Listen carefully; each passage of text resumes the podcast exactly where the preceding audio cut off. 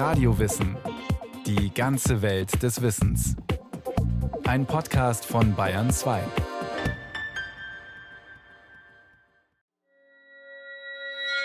Der Psychologe sieht sich in einem reichen und weiten Land, in dem seltsame Dinge passieren. Da töten Menschen sich selbst. Ein Kind spielt. Ein Kind bewegt seine Lippen und versucht, sein erstes Wort zu sagen. Kurt Lewin, Jahrgang 1890, beschreibt seine Leidenschaft für die Psychologie. Während sein älterer Zeitgenosse Sigmund Freud als Gründervater der Psychotherapie gelten kann, ist Levin ein wichtiger Impulsgeber für die experimentelle Psychologie, für Sozialpsychologie und Gruppendynamik, ein Vordenker moderner System- und Raumtheorien. Nicht das Innenleben des Einzelnen interessiert ihn, sondern die Gesetzmäßigkeiten der psychologischen Sphäre als Ganzes. Die Psychologie will diesen Kontinent erobern, herausfinden, wo seine Schätze verborgen liegen, seine gefährlichen Regionen erforschen, seine ungeheuren Kräfte unter Kontrolle bringen und seine Energien nutzbringend anwenden. Wie lässt sich dieses Ziel erreichen? Levin betrachtet nicht Menschen und ihre Verhaltensweisen isoliert, sondern immer im Kontext der Gesamtsituation. In der Arbeit und im Spiel, beim Ausdruck, in der Handlung, im Affekt, überall wird das wirkliche Geschehen von der jeweiligen Struktur der Umwelt mitbestimmt. 1890 wird Kurt Lewin im ostpreußischen Mogilno geboren, das heute zu Polen gehört. Er erfährt die Abhängigkeit von der Umwelt schon als Kind, in oft bedrängender Art und Weise. Meine Eltern gehörten zu den wenigen Juden, die Landwirtschaft besessen haben, und ich weiß daher, wie nicht nur bei den Rittergutbesitzern, sondern auch bei den Bauern der Umgebung ein hundertprozentiger gröbster Antisemitismus die selbstverständliche und absolut feste Grundhaltung war. Wie viele andere Juden, die dem ländlichen Antisemitismus entfliehen wollen, zieht die Familie 1905 in die weltoffene Großstadt Berlin.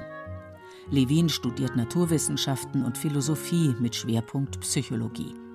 Diese ist damals noch kein eigenständiges Fach, sondern gehört zur philosophischen Fakultät.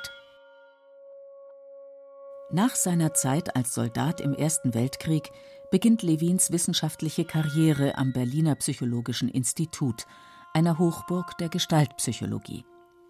Levin konzentriert sich auf die Psychologie der Handlung, des Willens und der Affekte und beginnt komplexe Probleme der Motivation in vielseitigen und alltagsnahen Versuchsanordnungen experimentell zu untersuchen. Sein Vorgehen erläutert Professor Helmut Lück von der Fernuniversität Hagen. Zuerst muss man die Gesamtsituation betrachten, in der das Individuum steht und von dort ausgehend die psychologischen Faktoren, die Dynamik versuchen zu beobachten und die dann versuchen theoretisch zu erklären. Levin gibt der späteren Leistungsmotivationsforschung maßgebliche Impulse, indem er gemeinsam mit seinen Doktorandinnen und Doktoranden die Lösung von Aufgaben im Zusammenhang mit Ehrgeiz, Langeweile oder Ärger untersucht. Da kam Levin auf die Idee, man müsste die Versuchspersonen eigentlich in eine Situation bringen, in der sie Ärger zeigen. Und die Lösung war, man gab ihnen Aufgaben, die nicht lösbar waren. Und was passierte? Die Versuchspersonen waren frustriert, sie fingen an, Tagträume zu entwickeln, sie fingen an zu fantasieren, sie griffen die Versuchsleiterin an und dergleichen mehr. An wenigen Personen konnte man sehr gut beobachten, wie sich der Ärger psychologisch auswirkt. Ärger entsteht, wenn in einer Situation Kräfte wirken, die verhindern, dass eine Person ihr Ziel erreicht. Die Aufgabe lösen geht nicht, zu schwer. Aufgeben und weglaufen geht auch nicht, der Versuchsleiter steht im Weg. Alle Faktoren der Gesamtsituation wirken ineinander nicht willkürlich, sondern nach dynamischen Gesetzmäßigkeiten. Um diese zu erkennen und zu beschreiben, entwickelt Levin im Lauf der Zeit seine Feldtheorie, die er auch topologische Psychologie nennt.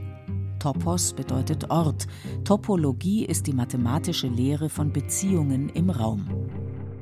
Der Begriff des Feldes war zu Levins Zeiten in vielen Wissenschaftsdisziplinen verbreitet, vor allem in der Physik, aber auch in der Biologie und in anderen Gebieten. Wir fühlen uns in jeder Situation eigentlich von Dingen angezogen, abgestoßen.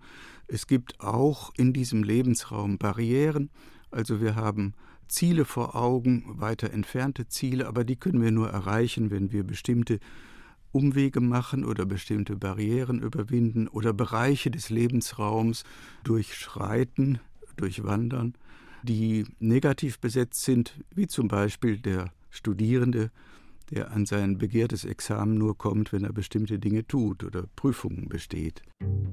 Zwischen den Gegebenheiten des jeweiligen Feldes und dem inneren Spannungssystem der Person wirken sogenannte Feldkräfte, Zug- und Druckkräfte, Kraftlinien und Energien, die Mensch und Umwelt verbinden. Das Kind sieht sich etwa einer Puppe gegenüber. Das Puppenspiel besitzt momentan für das Kind einen Aufforderungscharakter. Es besteht eine psychische Feldkraft vom Kind in Richtung auf das Puppenspiel. Hat das Kind Hunger oder will es ein Bilderbuch anschauen, hat die Puppe keinen Aufforderungscharakter mehr. Nun geben ein Brot oder das Bilderbuch die Richtung vor, in die sich das Kind bewegen wird. Ein wichtiger Punkt bei Levin ist, dass es nicht so ist, dass der Mensch durch Feldkräfte hin und her gescheucht wird. Diese Umgebung, dieser Lebensraum, der wird ja wahrgenommen durch die Person. Die Person ist es, die dieses Feld wahrnehmungsmäßig abbildet, und dieser Raum ist in ständiger Bewegung. Der Einzelne nimmt den Raum nicht nur materiell wahr. Nicht immer kann man seine Grenzen sehen, nicht alle Ziele und Barrieren kann man erfassen. Träume, Wünsche, Hoffnungen, Ängste, alles, was im Inneren der Person eine Rolle spielt, sucht sich als Kraft seine Richtung im Raum. Konflikte können auftreten, Neues erscheint im Feld eine Liebe, ein Schicksalsschlag, was immer es sei. Neues verändert das Verhalten. Levins Theorie ist, ähnlich wie spätere Verhaltenstherapien und anders als die Psychoanalyse, sehr gegenwartsorientiert. Wirklich ist, was wirkt. Die Geschichte der Person oder die Kindheit und was auch immer sind ja nicht unwichtig für Levin, nur sie wirken nicht ständig, sie sind nur insofern relevant, als sie in dem gegenwärtigen Augenblick bedeutsam sind. Also es ist tatsächlich so, dass er auf das Hier und Jetzt achtet. Die Umweltwahrnehmung der Person unterliegt für Levin Gesetzen, die er der Mathematik und der Physik entnimmt. Meist veranschaulicht er seine Theorie an der Tafel – Geometrische Formen bilden den Lebensraum ab, Pfeile die wirkenden Kräfte, mathematische Formeln die Gesetzmäßigkeit ihres Wirkens. Das Verhalten ist eine Funktion von Person und Umwelt, so lautet seine bekannteste Formel. Es ist möglich, die dynamische Struktur der Person und der Umwelt mit mathematischen Begriffen darzustellen. Die Zuordnung zwischen mathematischer Darstellung und psychodynamischer Bedeutung muss genau und ohne Ausnahme gelten. Kurt Lewin ist von der modernen Physik beeinflusst, von Galileo Galilei bis Albert Einstein. Die Naturwissenschaft entdeckt die konstanten und allgemeingültigen Gesetzmäßigkeiten des physikalischen Raums, das Gesetz der Schwerkraft, dynamisch bewegte elektromagnetische Felder und Gravitationsfelder. Und für Levin steht fest, psychologische und physikalische Felder sind zwar verschieden, aber sie gehören zum selben Universum und sind von ähnlicher Dynamik und berechenbarer Gesetzmäßigkeit. Nicht nur Levin, die gesamten Wissenschaften vom Menschen stehen unter dem Einfluss der Naturwissenschaften, sagt der Philosoph und Raumtheoretiker Professor Stefan Günzel von der Hochschule für Gestaltung Berlin. Entsprechend haben Humanwissenschaftler versucht, solche Konstanzen der Psyche, des sozialen Lebens zu finden, eben die psychischen sozialen Kräfte.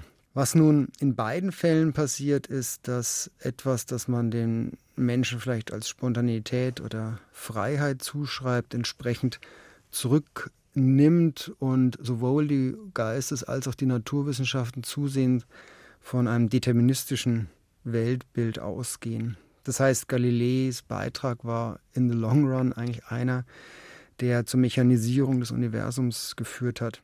Über die Dinge, Erscheinungen und Menschen wird nun nicht mehr spekuliert, sie werden berechnet. Ihr Funktionszusammenhang steht im Mittelpunkt. Levin sieht darin keine Gefahr, sondern eine Chance. Über die Natur des Menschen wurde schon so viel gesagt, aber was den sozialen Raum zusammenhält, das gilt es noch zu erforschen. Was er nämlich macht, ist, dass er die Psyche begreift als etwas, was eben nicht mehr individuell ist oder im Subjekt verankert, sondern etwas, was entweder im Raum zu finden ist, als Bedingung von Wegstrecken oder eben das, was in Gruppendynamiken zum Vorschein kommt. Levin ist ein moderater Sozialist und Demokrat und sucht immer auch nach Möglichkeiten menschlicher Freiheit. Die entsteht für ihn aber nicht im Individuum, sondern aus der Logik des Gesamtsystems. Sie ist das Resultat des Zusammenspiels von Kräftefeldern, zum Beispiel in Erziehungsfragen. Das in Aussicht stellen eines Lohnes oder einer Strafe kommt nur dann in Frage, wenn das Kind eine andere Handlung ausführen, ein anderes Verhalten zeigen soll, als ihm momentan an sich nahe liegt. Lohn und Strafe sind Feldkräfte, die Erwachsene in den Lebensraum des Kindes einführen, um ein gewünschtes Verhalten zu erzwingen. Wenn das Kind Hausaufgaben machen soll, obwohl es lieber spielen will, erlebt es die Aufgabe als Barriere, man kann jetzt also eine Belohnung als erstrebenswertes Ziel in Aussicht stellen, die zum Überwinden der Barriere motiviert, oder eine Strafe als Barriere gegen das eigentliche Ziel des Kindes, die Hinwendung zum Spiel. Sinnvoller wäre es aber doch, findet Levin, die Aufgabe selbst zum Ziel umzufunktionieren, indem man sie in Zusammenhänge stellt, die das Kind interessieren.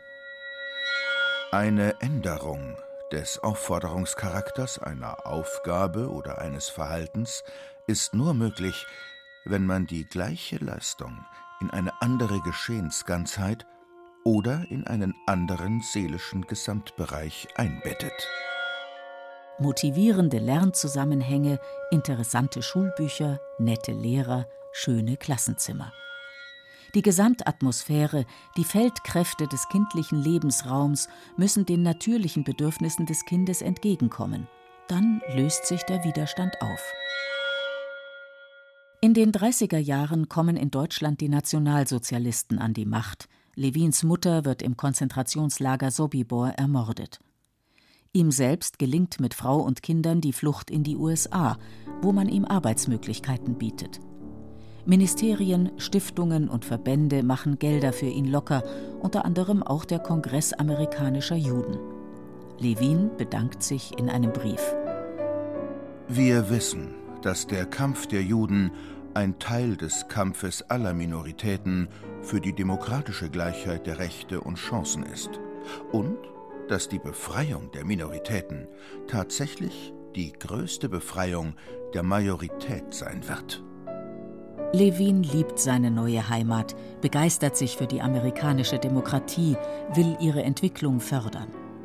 Fragen jüdischer Identität im Schatten der Verfolgung, Möglichkeiten der Integration von Minderheiten und Methoden für die demokratische Umerziehung der Deutschen nach dem Krieg beschäftigen sein Denken.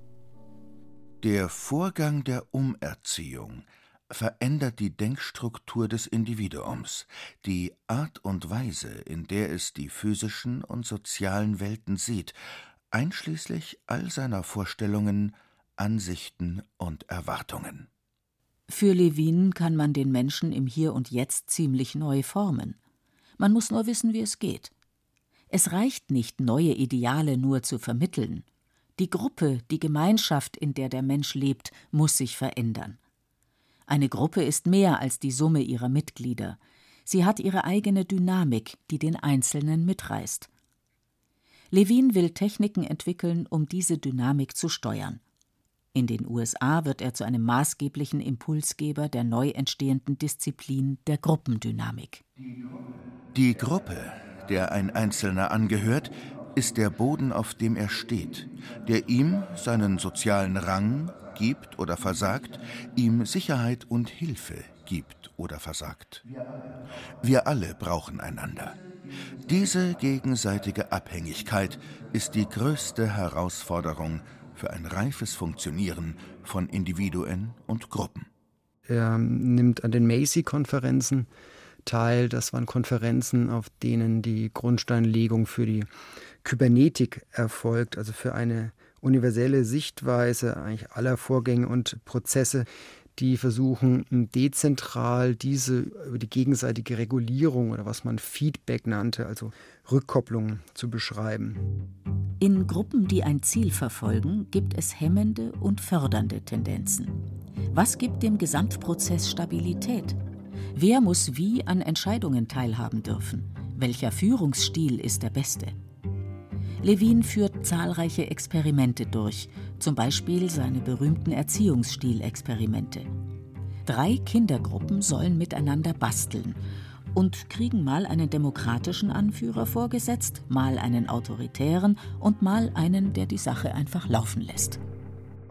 Auf mich haben wenige Erlebnisse einen so starken Eindruck gemacht wie die, den Ausdruck der Kindergesichter im Laufe des ersten Tages der Autokratie sich verändern zu sehen. Die freundliche, aufgeschlossene und zur Zusammenarbeit willige Gruppe, die voller Leben war, wurde innerhalb einer kurzen halben Stunde zu einer ziemlich apathisch aussehenden Versammlung ohne Initiative. Der Psychologe schlussfolgert, die Demokratie ist überlegen, weil sie den Gesetzen des Sozialraums am besten entspricht. Die zielen nämlich auf ausgewogene Kräftefelder unter Mitwirkung aller Beteiligten. Levins Kritiker finden, so einfach ist das nicht. Der Sozialraum funktioniert nicht so berechenbar. Das formale Zusammenspiel von Kräften innerhalb einer Gruppe sagt nichts darüber aus, ob sie humane oder inhumane Ziele verfolgt oder erreicht. Manchen tun auch die Kinder leid, die zu Versuchszwecken über längere Zeiträume autoritärer, undemokratischer Drangsal ausgesetzt werden, Aggressionen entwickeln, gemobbt werden und dabei dem interessierten Blick der Versuchsleiter ausgesetzt sind. Trotz allem fördern Levins Gruppenexperimente auch ein wasserdichtes Ergebnis zutage.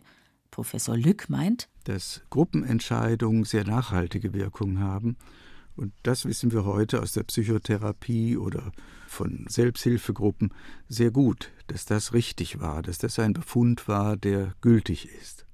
Aus dieser Erkenntnis heraus entwickelt Levin das Konzept der Aktionsforschung. Nicht im Versuchslabor, sondern im direkten Kontakt zu Institutionen und Kommunen, die Veränderung wollen. Zum Beispiel gemischte Wohnprojekte für Weiße und Schwarze oder die Veränderung von Ernährungsgewohnheiten. Er berät die Leute, nimmt am Gesamtprozess teil, zieht daraus Schlüsse für die Forschung. Aus der Praxis für die Praxis entsteht so ein Modell des sozialen Wandels, das in drei Phasen verläuft. Auflockern, hinüberleiten, verfestigen. Unfreezing, moving, freezing. Alte Verhaltensmuster müssen erstmal aufgeweicht, neue Möglichkeiten diskutiert und eingeübt werden, dann erst können sich neue Strukturen und Verhaltensmuster verfestigen. Da halte ich mich an Levin, der eben mit seinem Veränderungsparadigma sagt, erstmal braucht es Unfreezing. Und dieses Unfreezing heißt es nicht, dass ich hingehe und die sozusagen irgendwie beschimpfe oder konfrontiere mit ihrem Zustand, sondern dass ich hingehe und die einlade und dazu motiviere, dass sie sich mal miteinander mit der Frage beschäftigen, was ist eigentlich bei uns los? Zum Beispiel, was für einen Zustand des Teams haben wir oder was für ein Bild von diesem Team haben denn die Einzelnen im Kopf? Also, wie stehen wir zueinander? Die Freisinger Psychologin und Organisationsberaterin Dr. Monika Stützle-Hebel macht im Bereich Teamentwicklung gute Erfahrungen mit Levins Modell.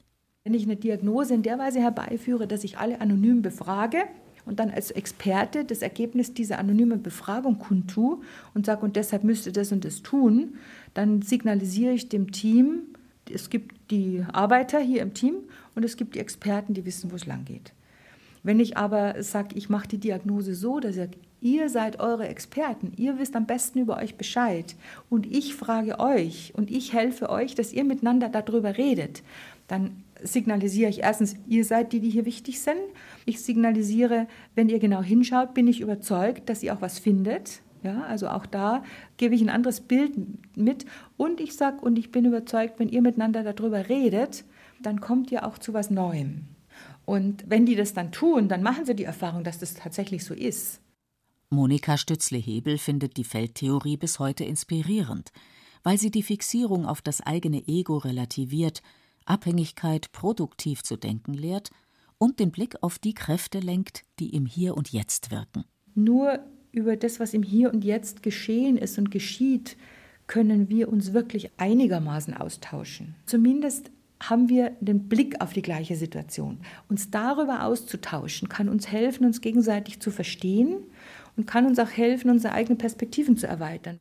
Kritiker wenden ein, dass individuelle Wahrnehmung und Umwelt im Konzept Feldkraft so zusammengespannt werden, dass weder das eine noch das andere seine Eigenständigkeit behauptet. Abstrakte Prozesse dominieren, deren Beschreibung sich am formalisierten Denken der Physik orientiert.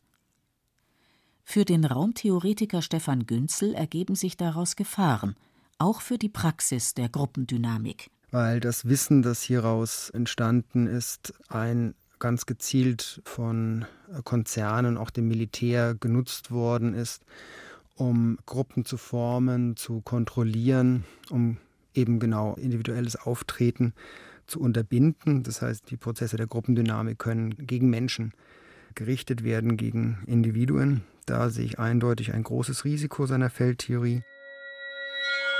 Levin setzt großes Vertrauen in das Verstehen und Lenken kollektiver Prozesse, bleibt in Sachen Fortschritt Optimist und setzt sich rastlos für ihn ein. Am 12. Februar 1947 stirbt er mit nur 56 Jahren an Herzversagen. Sie hörten Kurt Lewin, Aktionsforschung, Feldtheorie und Gruppendynamik von Brigitte Kohn. Es sprachen Beate Himmelstoß und Kai Taschner. Technik Susanne Harassim und Jochen Farnell. Regie Eva Demmelhuber. Eine Sendung von Radio Wissen.